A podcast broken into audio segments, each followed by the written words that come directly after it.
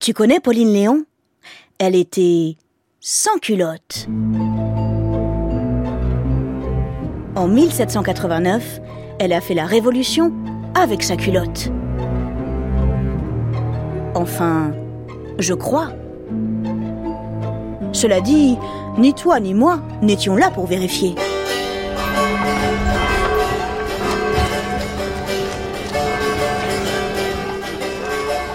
L'histoire se passe à Paris en 1789.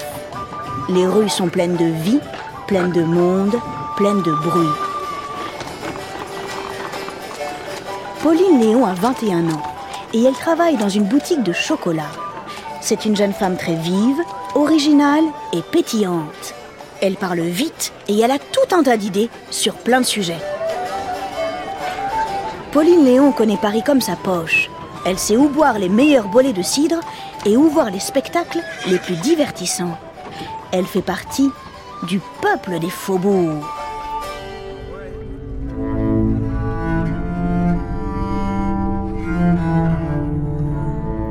En 1789, dans les faubourgs, les gens ne sont pas contents.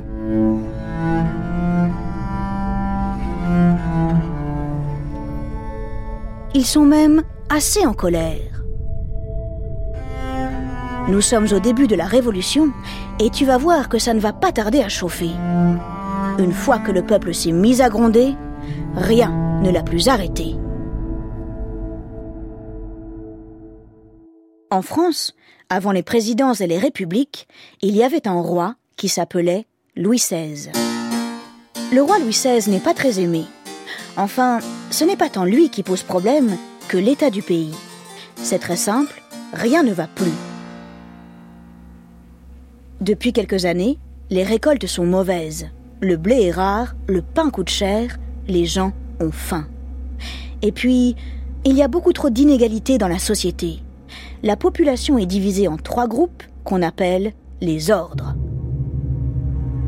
D'un côté, il y a la noblesse et le clergé, ça veut dire l'Église, qui possède pratiquement toutes les terres et les richesses, et de l'autre, le tiers-État, c'est-à-dire toutes les autres personnes, les paysans, les artisans, les commerçants, à qui il ne reste plus grand-chose, ou un peu, mais pas le pouvoir.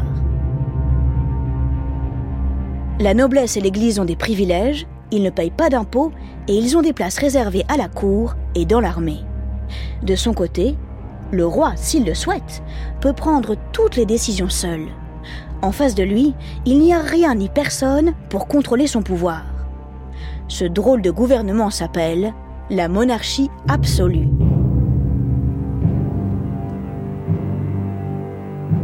Décidément, à ce moment-là, il y a quelque chose qui ne tourne pas rond dans le royaume de France. Dans les régions, les paysans commencent à grincer des dents. C'est bien normal, ils croulent sous les impôts et ils ont parfois à peine de quoi manger. Alors, comment veux-tu qu'ils vivent À Paris, ça remue aussi. Dans la rue et dans les cafés, on discute, on échange des idées sur la situation. Pauline Léon est de toutes les conversations. Des idées sur ce qu'il faudrait faire, oh, elle en a à l'appel. Une chose est sûre, pense Pauline, ça ne peut plus durer. Un parfum de révolte flotte dans l'air. Louis XVI n'a plus le choix il fait venir les représentants des trois ordres dans son château à Versailles. Tu te souviens de leurs noms Je te les redis au cas où.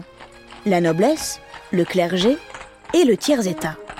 On dit qu'il convoque les états généraux. Au début, les délégués sont très enthousiastes. Ils pensent qu'ils vont enfin pouvoir changer les choses.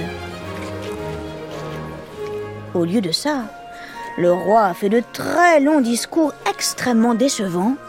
Tout le monde baille, les discussions n'avancent pas. Bref, ça ne se passe pas très bien. Au bout de quelques semaines, les députés du tiers-État décident de quitter les États généraux. Ils se proclament Assemblée nationale.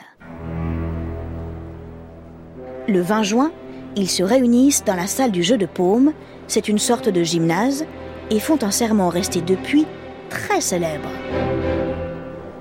Quel est-il ce serment? Je vais te le dire. Ils jurent de rester ensemble jusqu'à ce qu'ils réussissent à obtenir une constitution et des lois qui s'appliquent à tout le monde de la même façon.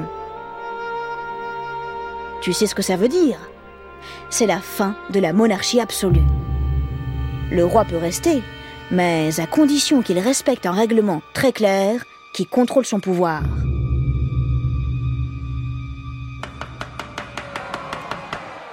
Avec beaucoup d'enthousiasme, certains députés crient ou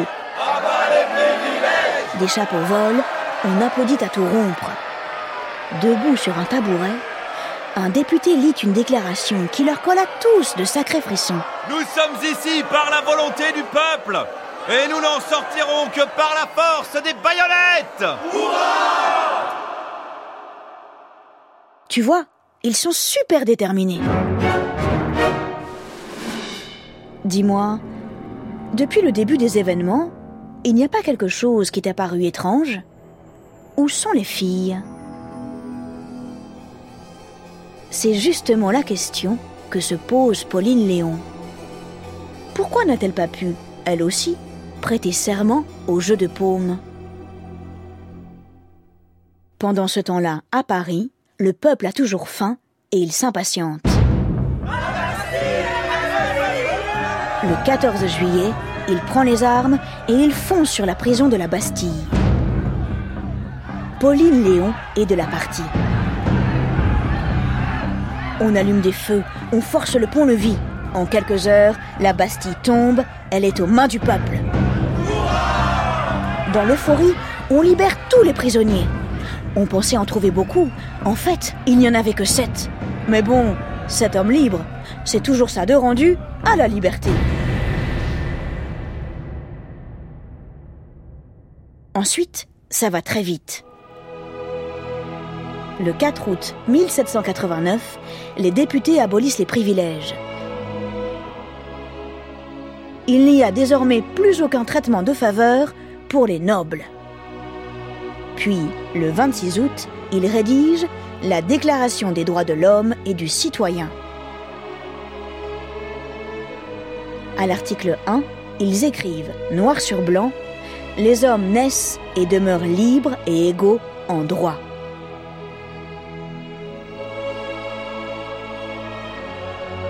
Le pays est véritablement en train de changer. Partout, on ressent comme une immense bouffée d'air. On crie Vive la liberté On plante des arbres, on festoie pour célébrer la révolution. À chaque coin de rue, on prononce de magnifiques discours avec des mots merveilleux comme égalité et justice. Tout le monde s'appelle citoyen. Citoyen, citoyen. Mais et les citoyennes dans l'affaire? Pauline Léon suit tout ça de très près. Pourquoi les révolutionnaires ne donnent-ils pas plus la parole aux filles? se demande-t-elle. Pourquoi dire que les hommes sont égaux et non pas tout simplement les êtres humains? C'est un peu comme s'ils excluaient les filles, tu ne trouves pas? La moutarde commence à lui titiller la narine. Mais ne t'inquiète pas pour elle, elle ne compte pas se laisser faire. Pauline se donne une mission, faire entendre la voix des femmes et faire reconnaître leurs droits. Pendant la Révolution française, les femmes se démènent. Elles sont à l'origine de nombreuses actions très importantes, comme ces fameuses journées des 4 et 5 octobre 1789, lorsqu'elles décident d'aller voir le roi à Versailles pour lui demander du pain. Et elles font bien plus. Elles ramènent Louis XVI à Paris. Ça n'a l'air de rien comme ça, mais c'est un événement capital. Je t'explique. Le roi vivait dans son grand château à Versailles, isolé de son peuple. Maintenant qu'il rentre à Paris, les citoyens vont pouvoir l'avoir à l'œil et ils vont le surveiller de près. Durant ces années, la France ressemble à une énorme casserole d'eau en train de bouillir.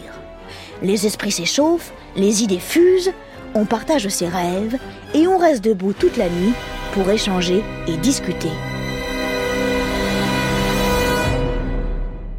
Il y a des endroits exprès pour ça. Les clubs. Oh, pardon, j'ai mal lu. Les clubs. Pauline Léon en fréquente plusieurs. Plusieurs clubs. Mais pour faire la révolution, discuter et convaincre ne suffit pas toujours. Il faut aussi parfois prendre les armes. La révolution a des ennemis et elle doit être défendue. Les combats de rue sont fréquents. Les femmes révolutionnaires sont toujours là. On en croise beaucoup dans toutes les villes de France, des femmes déterminées qui sont prêtes à se battre pour transformer l'avenir de leur pays. Pourtant, on ne veut pas vraiment leur faire de place. C'est un monde, tu te rends compte?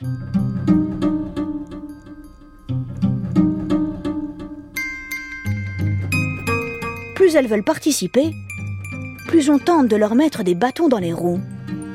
En plus, elles n'ont même pas le droit de voter. Plutôt injuste, n'est-ce pas? Alors elles trouvent d'autres moyens pour occuper le terrain. Pauline Léon, dès qu'elle le peut, se rend à l'Assemblée. Elle suit les débats avec passion et elle n'hésite jamais à prendre la parole, surtout lorsqu'elle n'est pas d'accord avec ce qui vient d'être dit. En 1793, avec son amie Claire Lacombe, elle crée la Société des citoyennes républicaines révolutionnaires, un club uniquement réservé aux femmes. Chaque membre jure de vivre pour la révolution et de mourir pour elle. Tu vois, Rien ne l'arrête, notre Pauline révolutionnaire. Rien. Ou presque. En 1793, la Révolution entre dans une phase très sombre. Elle est de plus en plus violente. Tout le monde soupçonne tout le monde d'être un ennemi de tout le monde. Ça arrive parfois. Pendant les révolutions, les gens deviennent totalement parano.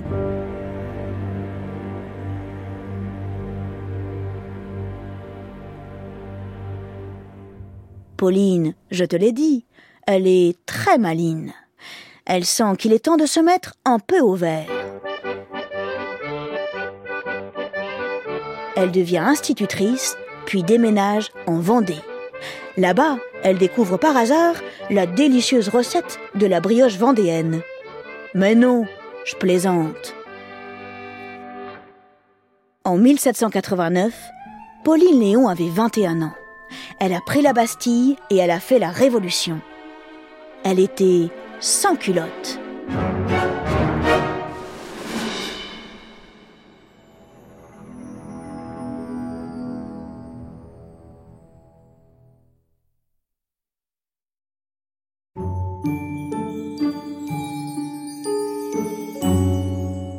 Mais au fait, pourquoi Pauline Léon était une sans-culotte? Les sans-culottes, c'est le surnom qu'on donnait aux révolutionnaires en 1789. Sans-culottes, parce que, contrairement aux nobles, ils ne portaient pas de culottes. Mais attention, à l'époque, ça ne voulait pas dire la même chose qu'aujourd'hui. Une culotte n'était pas un sous-vêtement, mais un pantalon court, légèrement bouffant. Si jamais au prochain carnaval, ou pour toute autre occasion d'ailleurs, tu souhaites te déguiser en révolutionnaire, voici quelques conseils pour parfaire ta panoplie. Sur la tête, tu peux te coiffer d'un bonnet phrygien. C'est un bonnet rouge, assez mou, avec une cocarde. C'est une petite pastille bleue, blanc et rouge. En bas, bien sûr, tu prendras soin de ne pas porter de culotte, mais un pantalon rayé de préférence.